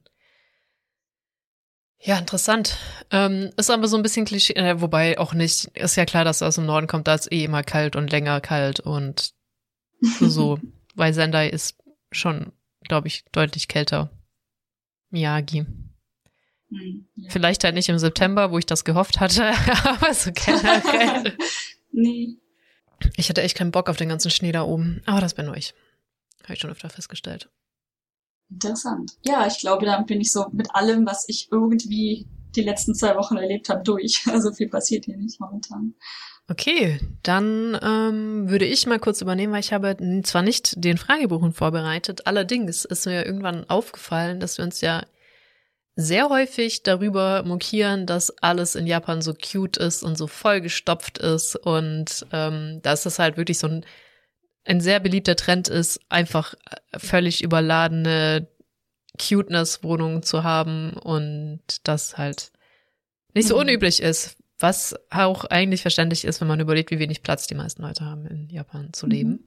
Was ich auch ein bisschen schade finde, ist auch noch so ein Thema, das ich aber auch jetzt nicht recherchiert habe, ist, dass irgendjemand einfach mal gesagt hat, man bräuchte nicht viel Platz zu leben. Ich glaube auch in Tokio, ja, ich weiß, es ist gigantisch groß, aber selbst da musst du keine Schuhkartons bauen. So, ne? Irgendjemand hat Mhm. einfach beschlossen, die Menschen brauchen keinen Platz zu leben und deswegen müssen Japaner jetzt damit umgehen können. Also es ist ähm, eher auch so, also es ist natürlich aus beiden Richtungen, aber ich glaube, der Platzmangel war jetzt nicht so extens, extensi, Alter, extensiell, ähm, als wie klein man gebaut hat. So, äh, ja. Nur so nebenbei eingeworfen. Allerdings, einer, du hast ja auch, glaube ich, schon mal von einer Freundin erzählt, die auch überhaupt nicht so ein Haus hat, sondern das auch sehr minimalistisch ist und wenig rumsteht. Die Richtung gibt es schon auch. Mhm. Und jetzt weiß ich nicht, ob ich auch schon mal erwähnt habe, dass es auch wirklich viel, einige Architekten und Richtungen gibt, die zum Beispiel auch vom Bauhaus ganz angetan sind, die jetzt auch nicht für Überfülltheit bekannt ist. Mit Bauhaus kannst du einen komplett eigenen Podcast füllen, mehrere Folgen, glaube ich. Aber da ist ja auch zum Beispiel eine Sache, die jeder zitiert, ist, dass Form follows Function. Ähm, dass halt Mhm. Funktion wichtiger ist. Und einer dieser Leute, der das Bauhaus sehr feiert und auch minimalistisch baut, ist Tadao Ando. Und jetzt würde ich sagen, er ist Architekt, aber das Interessante an dieser Person, das ich sie vorstellen will, ist, er hat nie Architektur studiert. Und er ist 1941 geboren, also ist letztes Jahr 80 geworden und hat mittlerweile schon über 200 Gebäude gebaut. Darunter überwiegend Museen und Büros, Shoppingmalls, Schulen, die finde ich aber gar nicht so interessant. Wo ich nachher mehr drauf eingehen will, ist tatsächlich seine ersten oder eigenen Wohngebäude, das mir echt gut gefällt von ihm. Und das Interessante ist, der ist in Osaka übrigens auch aufgewachsen. Und das Mhm. wollte ich vorher sagen. Osaka ist ja auch äh, Japans Kitchen, deswegen ist es nicht verwunderlich, wenn Essen Ja. irgendwie aus Osaka kommt, finde ich immer wieder. Zu Das den äh, Setsubun oder wie hießen nochmal diese Maki-Rollen, die gigantischen? Eromaki. Eromaki. So, gut, er aber er ist in Osaka aufgewachsen bei seiner Großmutter, meinte, da gab es nicht viel Kultur und Kram und das war alles ganz blöd. Er fand es aber total witzig, dass er Leuten aufs Maul hauen kann und dafür auch noch Geld kriegen, deswegen wollte er eigentlich Profiboxer werden. Was? Ja. ja, er fand das irgendwie witzig, dass man boxen gehen kann und dafür auch noch Geld kriegt in Wettkämpfen, wenn man gewinnt. ha. Und dann ist er aber mit 15 über ein Buch von Le Corbusier gestoßen. Und ich versuche jetzt nicht Le Corbusier, den ich auch kaum au- aussprechen kann, in Worte zu fassen. Es ist ein Schweizer Architekt, der in meiner Wahrnehmung der erste gigantisch gehypte Architekt war. Der ist auch aus den, ich glaube, der ist in den 60er Jahren schon gestorben oder so. Also das ist schon ein Ticken her wann seine Wirkenszeit war. Der hat auch wirklich sehr bekannte Gebäude gebaut, ist auch sehr bekannt für äh, Betonbauten und hier diesen Schmuckbeton oder wie der nochmal heißt. War das hatte ich aufgeschrieben. Feinensichtbeton, so. Und dann hat er halt mit 15 so ein Buch von Le Corbusier gekriegt und war halt auf Feuer und Flamme, weil das damals halt total radikal war. Moderne Baukunst und auch minimalistische Baukunst und auch mit viel Beton. Und dann hat er beschlossen, ich werde doch nicht Profiboxer, hat aber auch nicht Architektur studiert. Also er wollte erst Sport studieren und dann hat er auch nicht Architektur studiert, sondern hat beschlossen, sieben Jahre lang durch die Welt zu reisen und sich ganz viele Gebäude anzugucken, die von Le Corbusier, Deutschland vom Bauhaus. Er ist wirklich halt viel durch die Welt gereist, um sich alle diese Architekten wirklich anzusehen und die Gebäude, die sie gemacht haben. Und hat halt im Selbststudium sich das beigebracht und dann 1969 sein Atelier aufgebaut. Und was ich daran interessant finde, ich habe leider, ich kenne ja eine türkische Architektin, die in Osaka arbeitet. Was ich interessant finde, ist, dass ja, du brauchst auch irgendwie eine Art von Genehmigung, um so Zeichnungen zu genehmigen und Mhm. bauen zu lassen. Wo ich mich frage, wie schafft er das ohne Architekturstudium? Aber da, äh, sie weiß das, aber sie hat mir dann noch keine Antwort gegeben, weil sie hat dieses Zertifikat nämlich auch nicht, weil sie in der Türkei studiert hat. Das heißt, ähm, Ah. Sie kann so Zeichnungen zwar alles machen und Kram, aber sie kennt halt auch oder hat halt irgendwie diese Prüfung nicht abgelegt mit den Standards, die in Japan notwendig sind. Mhm. Deswegen kann sie da nur zuarbeiten. Werde ich aber nachreichen, sobald ich eine Antwort habe, weil das finde ich selber nicht raus, wie das Ja, vielleicht. ist. Muss das einfach jemand absegnen dann, ne? Ja, ja, also sie kann, ja genau, also wahrscheinlich, entweder hat er diese Prüfung gemacht, ich glaube nämlich nicht, dass du dafür nochmal neu studieren musst. Das ist, glaube ich, eine extra Prüfung und damit er diesen Schein hat. Also den wird er, denke ich mal, haben oder jemand anderes segnet das für ihn ab. Glaube ich aber fast nicht. Ich meine, der ist Bei so einem berühmten Architekten vermutlich nicht mehr. Aber nee. man muss das halt in, de, in die Zeit setzen. Ne? Vielleicht gab es das Zertifikat da gar nicht. Ja, stimmt, richtig. Vielleicht gab es das 69 noch gar nicht. Mhm. Ja, und dann, ehrlich gesagt, Luis Kahne wollte ich noch nachgucken, habe ich vergessen, das ist ein amerikanischer Architekt, dem ist er auch sehr nachgeeifert. Witzig, dass ich, dass mir der nichts sagt. Und was er halt macht, ist wirklich, er baut jetzt für hier Museen oder Kirchen oder hast du nicht gesehen, gigantische Gebäude, halt aus Beton mit wirklich, also mit auch wirklich sehr fein und gut gesetzten, diese, du hast ja immer diese Löcher da drin. Ich weiß gar nicht mehr, ob die Schallschutz ja. sind oder irgendwas. Ja, um halt vielleicht den Schall zu brechen, meine ich. Und das ist so sein, Mark sein Markenzeichen ist dabei aber nicht nur der Beton und die Schlichtheit, sondern dass er halt auch mit Licht und Schatten spielt. Was ich mega interessant mhm. finde, und wenn du jetzt mal in unseren Notes über die erste das Haus drüber scrollst zu The Church of Light, was siehst du da? Weil das ist ein Bauwerk von das ihm, was das sehr plakativ zeigt. Die ersten vier Bilder meinst du? Nee, nee, nee. Die mal überscrollen zu der eine Seite weiter unten ist das. Eine Seite weiter unten. Ah, okay, da wo der Text untersteht. Simple Church, but rich, okay. Aha. Aha, interessant. Sieht so. Ich weiß nicht, ob ich das gut oder, oder ähm, mhm.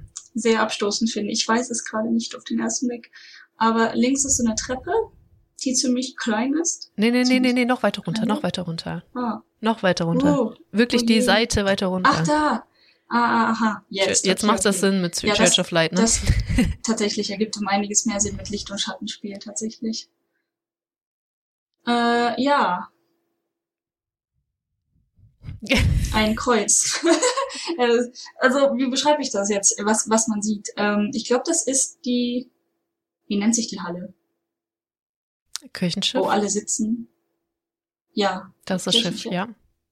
Ähm, und ich denke, das ist vorne, hinten, vom Das wird der Altar sein, ja.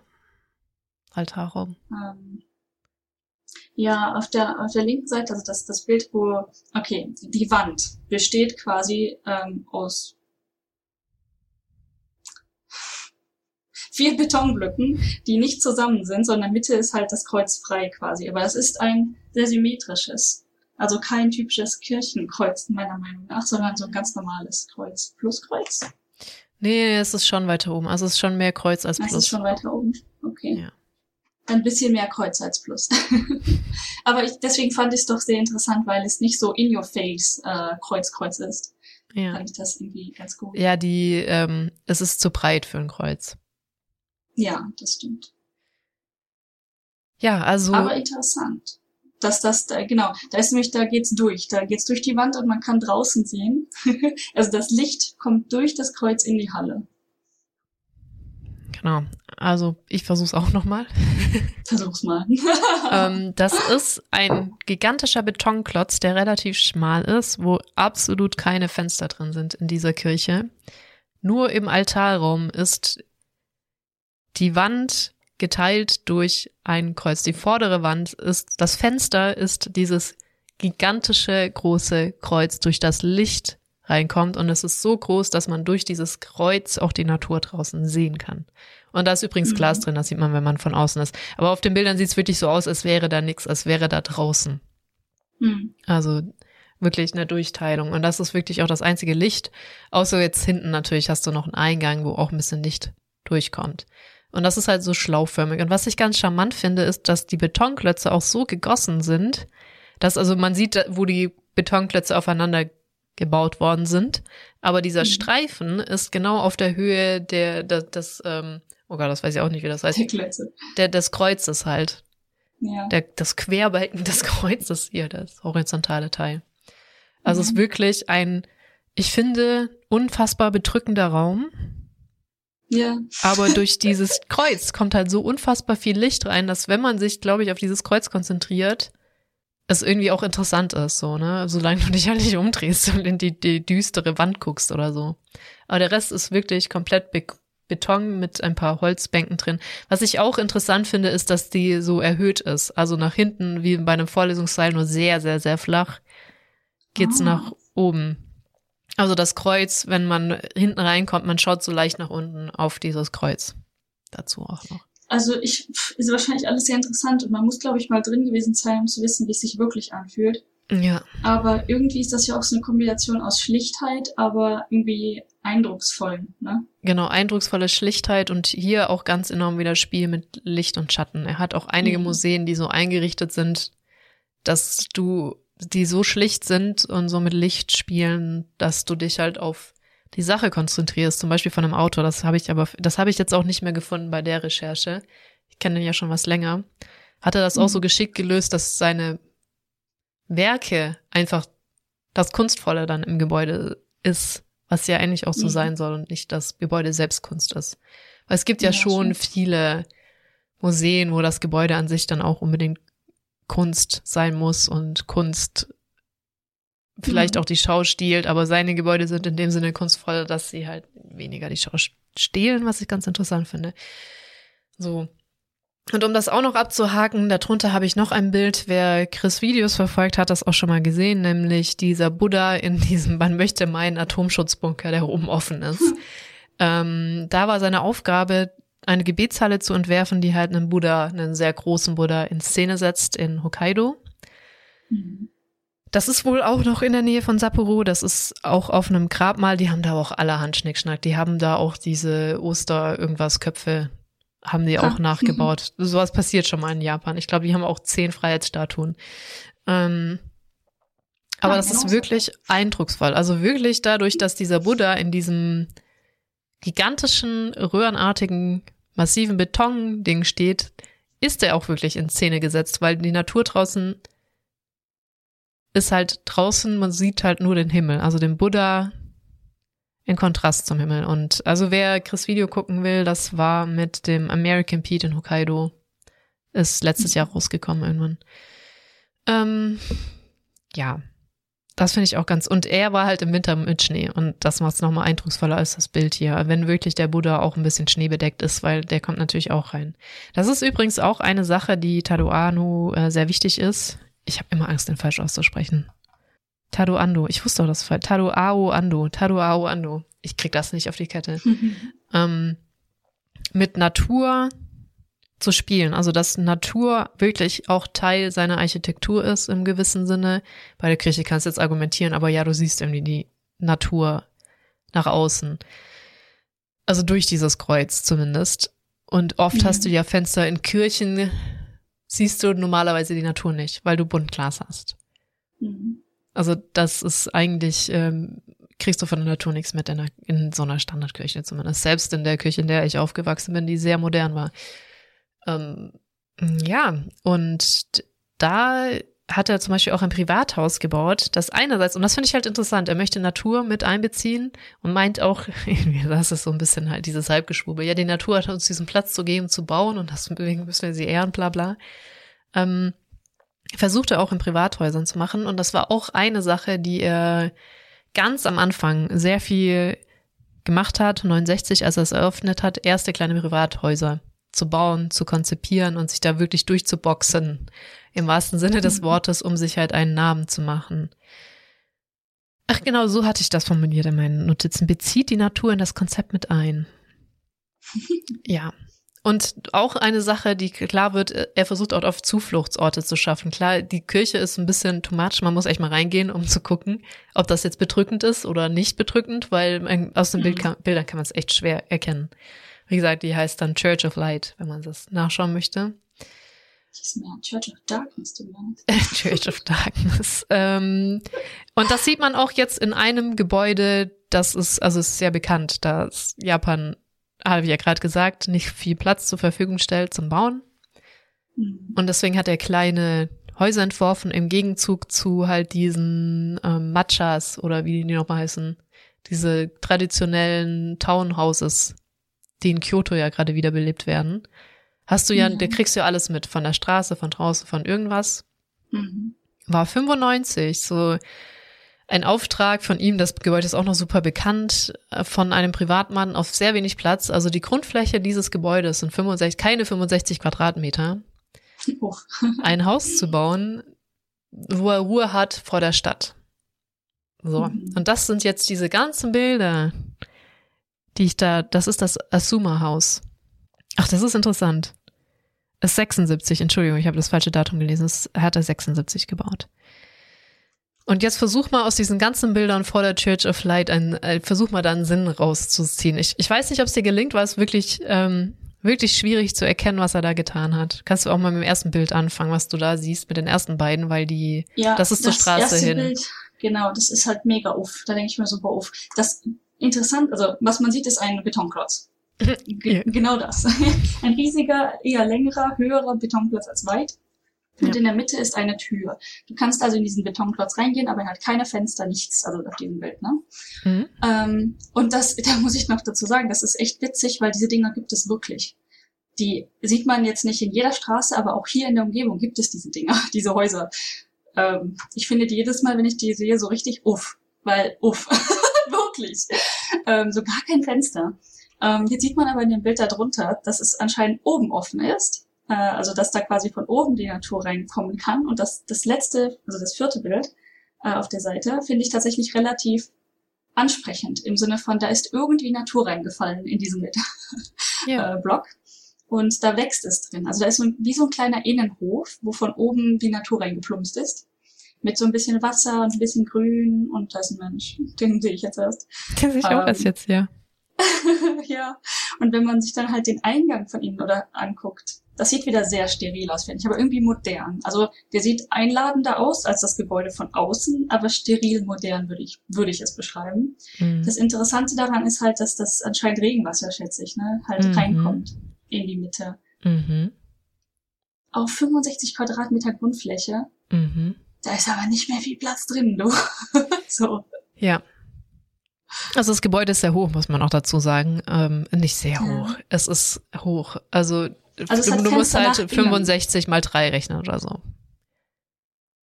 Ja, schon, schon. Aber die Innenfläche, ne, wenn du es halt dir anguckst, mm. das mhm. ist der untere Eingang ist ja keine Wohnfläche. Dann siehst du, dass auf der ersten Etage sind auch Fenster von innen. Das heißt, der ist quasi ausgehöhltes Gebäude von innen, wo die Treppe ist, wenn da auch der Regen komplett reinkommt mhm. und so. Mhm. Und dadurch hast du irgendwie Licht, aber auch keine Wohnfläche dort. Ja, aus, du hast halt einen Garten dort. Du hast ja dein Licht. Du hast ja genau. deinen Außenteil, da hast du deine Natur, aber halt in your face die Natur. So. Ja, und auch wirklich nur du. Das hast du aber gut erkannt. Ähm, genau, weil ich, ich glaube, ich wäre mehr, wenn ich nicht ein bisschen mehr dazu gelesen hätte, ein bisschen mehr lost gewesen mit diesen Bildern. Genau, also vorne sind absolut keine Fenster. Es ist ein zweigeteilter Betonklotz. Also wieder zwei Betonklötze. Unten ist diese Tür drin. Oh, ich sehe gerade, das ist auch so ein bisschen, wenn ich das nicht falsch sehe, so ein bisschen Dämonentürmäßig, dass du reingehst und dann ist das mal eine Wand, um die du drum rumlaufen musst. Das ist ja so ein, weil Dämonen nicht um Ecken gehen können, Geschichte. Was? Siehst du das nicht? Wenn du die Tür, die ist, glaube ich, offen. Und dann ist dann gleich nochmal so ein Betonklotz. Oder bilde ich mir das nur ein? Ah, das kann, ja doch, doch, jetzt wo du sagst, ich habe gar nicht so genau hingeguckt. Das sieht so aus, ja. Mhm. Tatsache. Ähm, genau, also oft hat man eine Türeingang und dann ist dahinter gleich eine Wand und man muss halt um diese Wand drum rumlaufen, weil die Moden können das ja. wohl nicht. Ja. Äh, genau, also vorne ist komplett zu und Licht kommt halt doch in diese Räume rein, indem er das Haus in der Mitte zweigeteilt hat. In der Mitte ist ein Innenhof, der nicht mhm. überdacht ist. Also da kommt Regen rein, da kommt Schnee rein, da kommt alles rein, da ist deine Natur, da hat er auch sich so einen kleinen Topfgarten dann angelegt.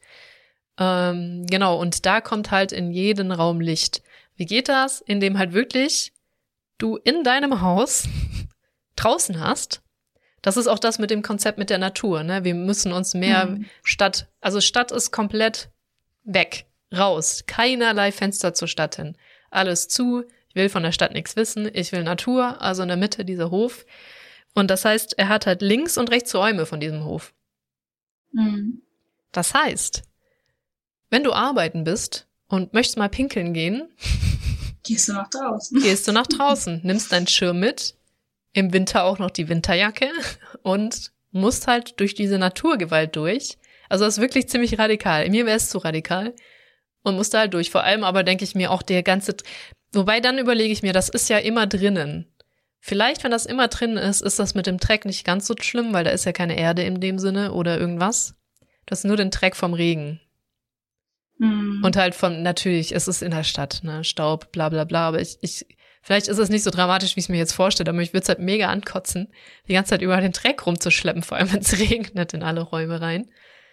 Weil du halt dann auch, ähm, man muss nicht unbedingt jedes Mal die Treppe runtergehen, es gibt halt auch so schmale Übergänge. Also in dem Innenhof gibt es dann auch mhm. Innentreppen, wo man hoch und runter gehen kann und auch schmale Übergänge von links nach rechts. Beim zweiten Stock ändert sich das nicht. Da ist ja auch wieder links und rechts vom Innenhof ja. ein Zimmer. Das heißt, muss da gibt's ja. dann schmale Übergänge. Genau, muss ja. So, aber ich finde das eigentlich sehr interessant und auch interessant gelöst, weil ganz ehrlich, das ist auch ähm, das ein Konzept, was ich mir für mich schon mal, ohne zu wissen, dass es dieses Haus gibt, überlegt hatte, dass ich gerne, wenn ich jetzt wirklich irgendwo in der City leben müsste. Also in Deutschland funktioniert das eh nicht. Ich weiß, das ist ähm, ein Wunschtraum bei Stadtbild. Das sind nicht. ähm, ja. Wirklich auch so, so eine Bude zu bauen von außen, die jeder wirklich abscheulich findet. Keinerlei Fenster. Komplett drumrum. Aber ich halt dann in der Mitte einen fetten, geilen Wintergarten, Innengarten hätte oder vielleicht auch offen und die Räume halt mhm. einmal im Kreis drumrum gehen. Um halt so mein Licht zu kriegen. Also ich, ich habe vor allen Dingen, ich gucke ja ab und zu mal in so Häuser, die man kaufen kann hier in Japan, so mit mm. einem Auge quasi.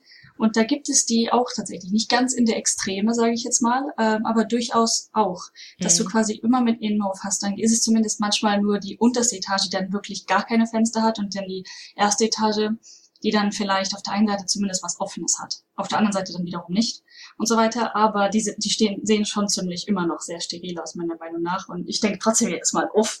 Ja, du wohnst ja drin, nicht draußen, deswegen. Äh, schon.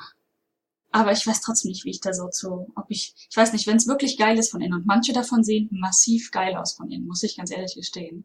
Wäre es mir vielleicht im Zweifelsfall echt egal. Aber ähm, ja, ich bin halt so ein super privater Mensch. Mir passt das überhaupt nicht, dass Leute halt, wenn ich rausgucken kann, können andere halt auch reingucken. Und Alter, fuckt mich das ab. also vielleicht hätte ich ja. oben so Skischarten oder sowas. Wo auch wirklich keine Sau mehr reingucken kann, so Milchglas Skischarten mäßig. Fenster. Mhm. Ja. Ähm, ja gut, der andere Entwurf ist allerdings, weil ich bin ja eh kein Stadtmensch, äh, wenn ich weiter draußen lebe, mir ein gigantisches Industrie, das ist auch nicht neu, also das habe ich auch irgendwo geklaut, ein gigantisches Industriegewächshaus mir zu bauen und da drin dann ein kleines Haus. Dass oh. immer, wenn ich erstmal rausgehe, es einfach nicht kalt ist. Das ist cute. Und dann hätte ich da meinen Dschungel, so mit Bananenbaum und keine Ahnung, was mir so einfällt. Ja. Mega cute. Ja, ich habe heute auch ähm, wieder mal aus Lang Langeweile kann man nicht sagen, aber mhm. ges äh, gesurft, was für Häuser momentan hier so zum Verkauf stehen. Und da war tatsächlich ein, die sind immer sehr alt mit großem äh, mm. mit großer Fläche. Da war aber eins bei, das hatte so Ackerfläche, sage ich jetzt mal, dabei. Jetzt nicht wirklich große Ackerfläche, sondern mehr so Hobby-Ackerfläche, schätze ich. Plus aber eine riesigen Halle noch dazu. Und ich guckte darauf so, oh, sehr interessant.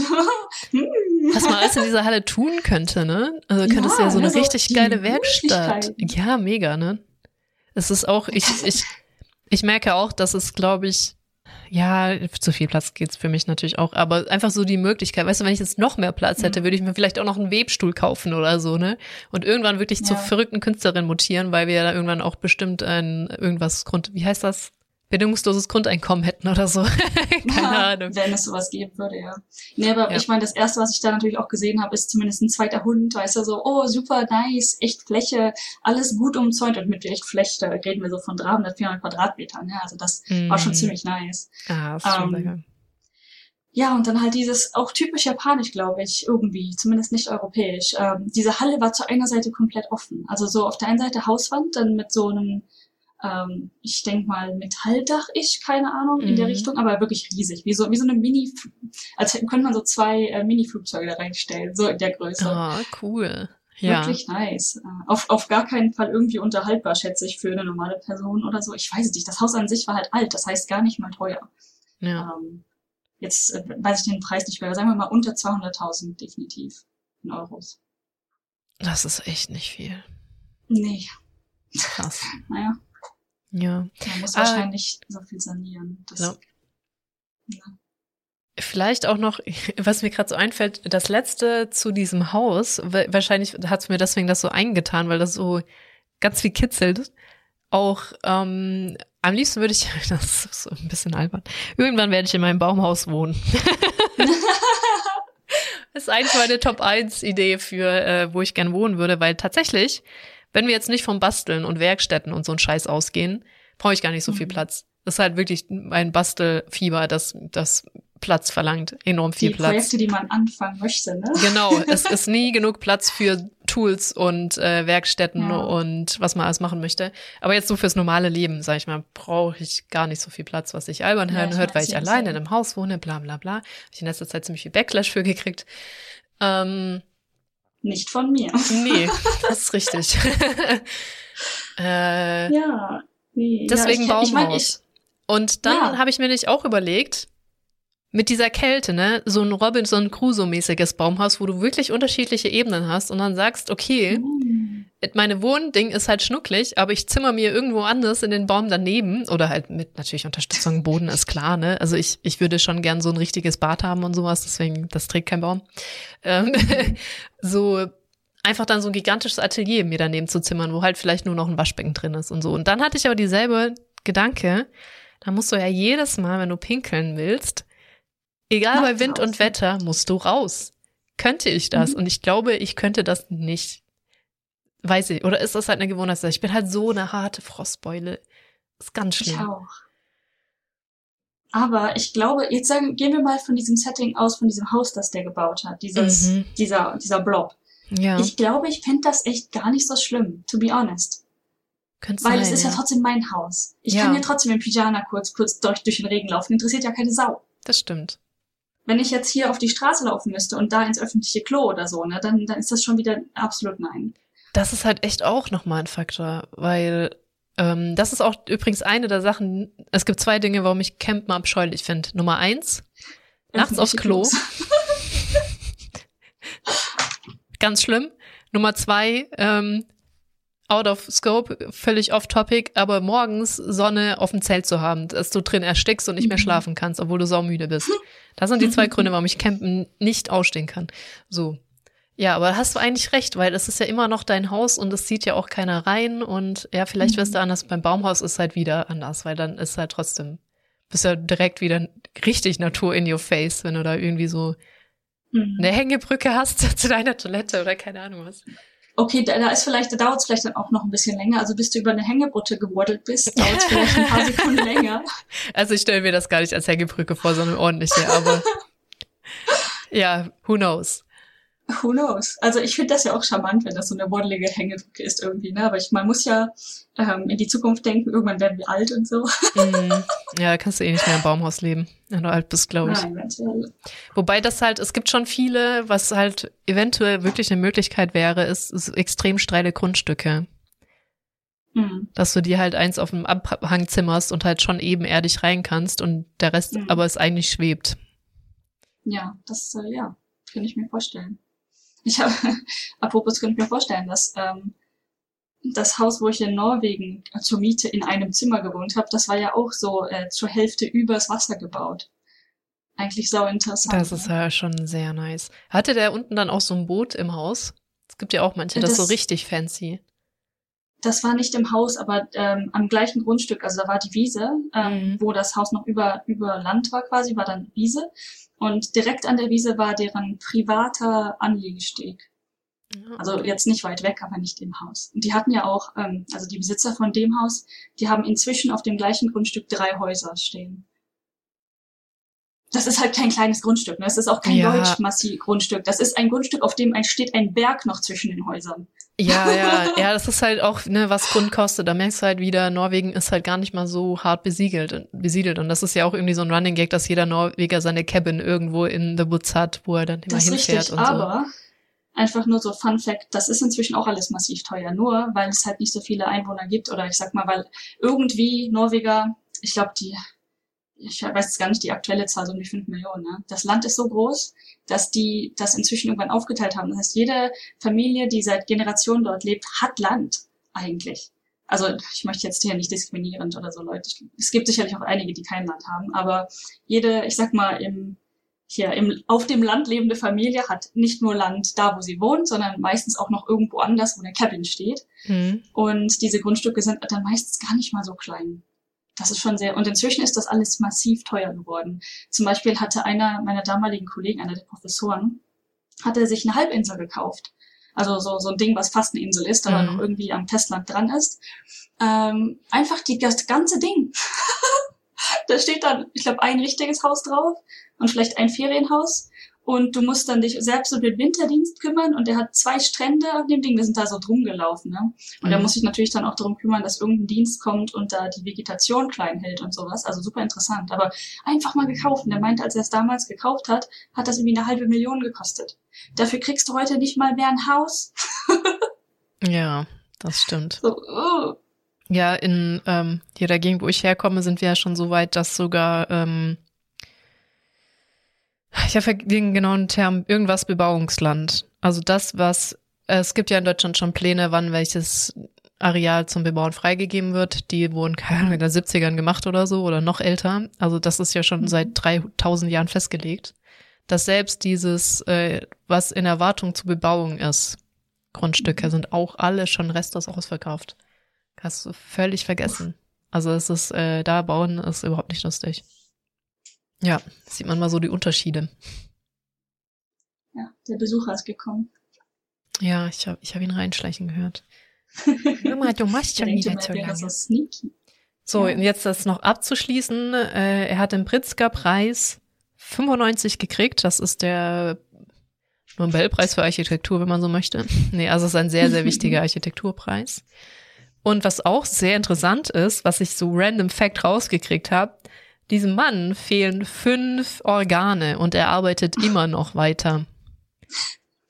Er hat, Was? er hatte Krebs, das heißt, wahrscheinlich immer noch, ähm, du hast, er hat keine Gallenblase mehr, kein Gallenkang, keine Bauchspeicheldrüse, Milz fehlt und der Zwölffingerdarm.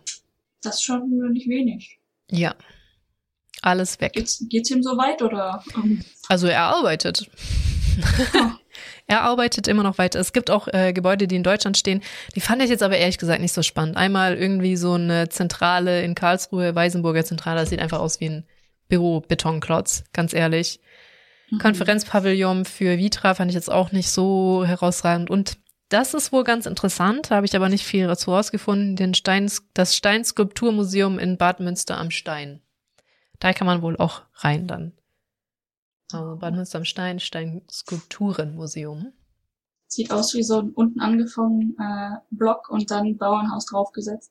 Genau, es hat so ein, es ist äh, ähm, Fachwerkhaus heißt das, aber ja. Du hast recht. ähm, es ist unten Beton, oben äh, Fachwerk. Wobei das ist, das Bild ist zu klein. Ich weiß es nicht genau. Es ist, glaube ich, kein Standardfachwerk, weil, hat vielleicht doch, doch, doch, doch, Standardfachwerk. Ähm, wenn's Glas dann oder so gibt. Ja, in der einen Das Seite ist so Glas drin. aus. Das finde ich übrigens mega hübsch. Da habe ich schon einige gesehen, die in ihr Fachwerk Glas getan haben an einer Seite. Nice. Das ist Mhm. richtig hübsch. Ähm, ja, das war's dann dazu. Und was halt, also Beton, ich verstehe den Charme, aber die Ökobilanz ist halt nicht gut von Beton. Also klimatechnisch ist Beton wirklich eine ganz schlimme Katastrophe. Deswegen bin ich so auch, auch die Kirche und so, wenn ich das ansehe, dann sehe ich, äh, finde ich halt schwierig, jetzt noch mit mehr Beton als nötig zu bauen. Mhm. Schon klar, dass dein Fundament irgendwie schwierig ohne Beton. Ja, geschenkt, irgendwie auch nicht geschenkt, aber Beton ist halt, du kannst den halt auch nicht wirklich wiederverwenden. Also man, es gibt mittlerweile Betonmischungen, die mit schon angemischten Beton auch auskommen, aber der ist halt nie so gut. Ja, Und da, da, steck, da, da stecken die auch, glaube ich, enorm viel Forschung rein, mittlerweile. Weil du Beton halt ewig nicht wiederverwenden konntest. Und mittlerweile halt so semi, glaube ich, wenn es das jetzt der neueste Stand ist. Ja, und deswegen finde ich es halt generell schwierig, wenn du immer noch so, wenn du diesen Buddha da anguckst, das ist zwar wunderschön, aber ähm, das ist halt einfach also der, ja, der Buddha ist schön in Szene gesetzt, aber es ist einfach verdammt viel Beton, der einfach so sinnlos auf irgendeinem Grab steht und da angemischt wurde für. Und deswegen finde ich das halt so ein bisschen. Ja, ich so meine, hin ich und her denke mal, die, ähm, das mit dem Buddha, das ist ähm, Geschmackssache. Ne? Also ich, wenn ich da jetzt mir vorstelle, das ist ja eine riesige Wand, die einfach um diesen Buddha drum ist, die oben auch noch langsam zugeht. Mhm. Also von außen, das zei- also, habe ich gar nicht gesehen. Ich glaube, von außen ist das einfach ein grüner Berg, wo der Buddha so ein bisschen rausguckt. Ich, ich weiß auch nicht, ob im Frühling bepflanzt ist oder so. Aber von außen ist das einfach ein Berg und du gehst so durch einen Tunnel rein, so durch einen sehr schmalen. Ah, okay. Also es ist wirklich Mhm. enorm in Szene gesetzt. Von außen so grüner Berg, Buddha guckt so ein bisschen raus und meint so, hallo, hier bin ich. Und dann gehst du halt durch diesen schmalen Gang und kommst dann in diese gigantische Halle, wo der Buddha so rausguckt. Ich glaube, ich habe einen massiven Fehler begangen. Ja, hast du. ich habe schon eine Edit-Marke gesetzt, um dich ein bisschen stumm zu schalten, wenn du nicht redest. Um das zu erklären, der Hund schmatzt. ja. Oh Mann. Ja, Ja, und das war's, glaube ich, zu, lass ihn mich noch einmal ordentlich aussprechen. Ich, ta, Tadao Ando. Andosan. Ja. Ja, interessant. Ähm, apropos, ich wollte ja eigentlich sogar erzählt haben, ich gucke ab und zu mal ja Dramas beim Essen. Mhm. Alter Hund, muss das wirklich sein? Auf jeden Fall habe ich per total zufällig, dass du das Thema jetzt erwähnst, gucke ich momentan eine Serie, die einen ganz komischen Namen hat. Also die, der Name ist Der Mann, der nicht heiraten kann, oder so, also übersetzt. Äh, ähm, Kekon Dikinai Hito, also kann nicht heiraten, Mensch. Und das der, der Hauptcharakter ist ein Mann, ähm, wie alt, wie alt ist der?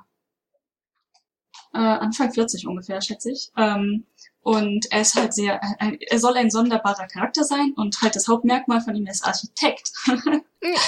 und deswegen sieht man so ein bisschen, ich sag mal, Architektenalltag, die haben halt so Szenen in deren Büro und die Kunden, mit denen die interagieren. Das ist ja alles ja sekundär in der Serie im Prinzip, ne? Aber irgendwie sehr interessant. Und ich habe dann, weil ich ja ab und zu auch mal nach Häusern gucke, dann letztens einen Artikel über die Häuserkultur generell gesehen und das zum Beispiel in Deutschland wird ja Architektur oder auch das Bauen eines Hauses so als Investition in irgendwie deine Zukunft gesehen und das Mhm. definitiv verlierst du den Wert nicht, zumindest nicht komplett.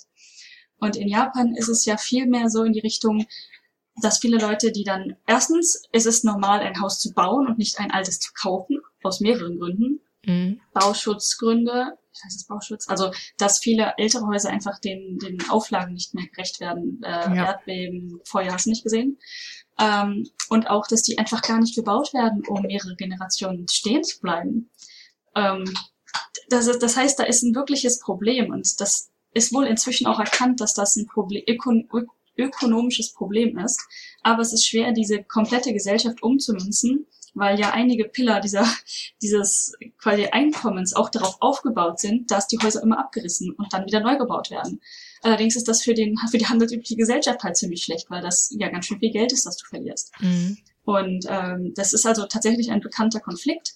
Und jetzt zu sehen, wie dieser Architekt in seinem Alltag immer diese ähm, Häuser für tatsächlich die Personen, die da reinkommen, baut. Also meistens natürlich verheiratete Paare, die dann jetzt endlich ein Haus bauen wollen. Die haben dann ganz viele Extrawünsche und diese Architekten, davon gibt es übrigens super viele anscheinend in Japan, aus diesem Grund, die bauen immer das Haus persönlich für die Leute dann um oder entwerfen das dann. Ähm, weshalb zum Beispiel Personalisierungen gar nicht komisch angeguckt werden, wenn du dann, nee, ich möchte das Fenster dann nicht, ich möchte die Fenster ganz komisch oder Mhm. ich möchte innen drin, wie zum Beispiel bei Rachel und ne? ich möchte innen drin einen Katzenraum, Ja, da das ist zuckt halt, keiner mit der Wimper. kannst du, ich glaube, in Deutschland würde auch keiner mit der Wimper zucken, du kannst es dir nur abs absolut nicht mehr leisten. Hm, Da musst du schon extrem viel Geld raushauen, um nicht von der Stange ein Haus zu bauen. Ja, aber mittlerweile gibt's ja enorm viele von der Stange Häuser, muss man auch dazu sagen. Es gibt ja nicht mehr nur das eine von der Stange Haus, da gibt's ja mittlerweile ein paar Ja. Varianten von. Aber es ist halt auch bitter. Aber die, die haben ja so Pseudo-Individualisierung, aber ich glaube zumindest die Raumaufteilung bleibt immer gleich. Du kannst ja dann aussuchen, Das welche Treppe du reinkommst, welche Fenster du von den fünf haben möchtest Mhm. oder so Sachen. Aber alles andere kannst Ja. du dir als normaler Mensch eigentlich gar nicht mehr leisten, so. Das, ich denke mal, dass es in Japan genauso ist, dass du halt Mhm. Standard, Gerüst und einfach nur Kleinigkeiten änderst, außer du hast halt echt Geld. Ja. Wer weiß. So ein Ja. bisschen wie mit dem Badezimmer, dass halt jedes Badezimmer hier gleich aussieht. ne? Ja, aber das, das fuckt mich aber so ab, weil es ist ja nicht, ein- es ist ja nicht irgendwie nur immer der gleiche Schnitt, es ist halt immer das, es ist halt original das gleiche Waschbecken in jeder Wohnung. Ich weiß noch, dass Emma diese eine Wohnung gesucht hat und sie genau auch das hatte. Ich möchte nicht dieses Dreckswaschbecken haben und das ist, das ist mega schwierig dann. Das gibt's halt einmal in groß, einmal in klein, aber es ist immer dieses Mhm. gleiche Dreckswaschbecken. Wo man nichts auf der Seite abstellen kann. Das hat mich auch am meisten abgefuckt an dem Ding. Mhm. Ja, übrigens in der jetzigen Wohnung hier in dem Haus hier haben wir ein anderes. Das Ja. Waschbecken ist echt anders. Okay, weil, also das ist auch das, was man in Animal Crossing kriegt. Genau dieses Waschbecken mit diesem Aufbau drumherum. Das ist einfach mega ätzend. Ähm, Voll die Trigger, so. Ah! ja, es ist, es ist einfach überall. Und das ist halt, das ist halt so eine Kunststoffbombe. Deswegen ist das bei mir mega der Trigger. Weil es ja. einfach so, so ein Kunststoffding ist, aber es würdest du in so eine Astronautenkabine reingehen. Es gibt ja auch so in Freiburg im Wohnheim gibt's auch diese Bäder, die einfach aus komplett aus einem Guss ist. Als hättest du das Plastik so genau da reingegossen oder das da Mhm. reingestellt und den Raum drumherum gebaut. Das ist einfach komplett ein Guss. So, Ja. damit auch nirgendwo dann das Wasser hingehen kann. Überall. Plastik. Plastikzelle, ja. Hm, aber darauf, ah, ich wollte irgendwie noch was anderes wegen Bau sagen und Japan und ich hab's aber einfach jetzt schon wieder. Ist schon wieder weg. Hm. Ja, ich ja, aber ich glaube, dass darüber haben wir auch schon mal geredet. Apropos alte Badezimmer in Japan, die Mhm. sind dann ja nicht aus einem Guss, aber die sind alle hässlich. Die oh sind mein Gott. schlimm hässlich. Ja. So, das sind, oh, uff. Ja, das sehe ich jetzt auch, wenn ich halt so nach Häusern gucke, dass ähm, vor allen Dingen, wenn die noch nicht neu renoviert sind, das ist echt uff, ne, was da im Badezimmer so rum passiert. ich glaube, das ist in Deutschland auch nicht viel besser. Ich habe ein paar Leute auf Twitter, die ab und zu anscheinend auch Häuser oder Wohnungen gucken und die teilen dann ihre ihre Funde, ne, und was du so Mhm. an interessanten Kombinationen in vor allem in Badezimmern siehst oder Toilettenkombinationen, mega uff. ja, okay, ich komme nicht mehr drauf. Das ärgert mich gerade mega, aber egal. okay. Ja, Ja, dann würde ich Ja. sagen, ist das, glaube ich, für heute sind wir dann durch. ja. Oder Das fällt dir noch was ein? Hm. Nö. Okay. Na dann. Yay, wir, wir haben es geschafft, alles durchzusprechen und ja. ja, es ist, ist verrückt, ganz verrückt. Äh, dann dann sage ich ein völlig perplextes äh, Gute Nacht oder so, keine Ahnung. Gute Nacht oder so. Ja. Ja, also Schlaf gut. bis dann. Ciao. Bye.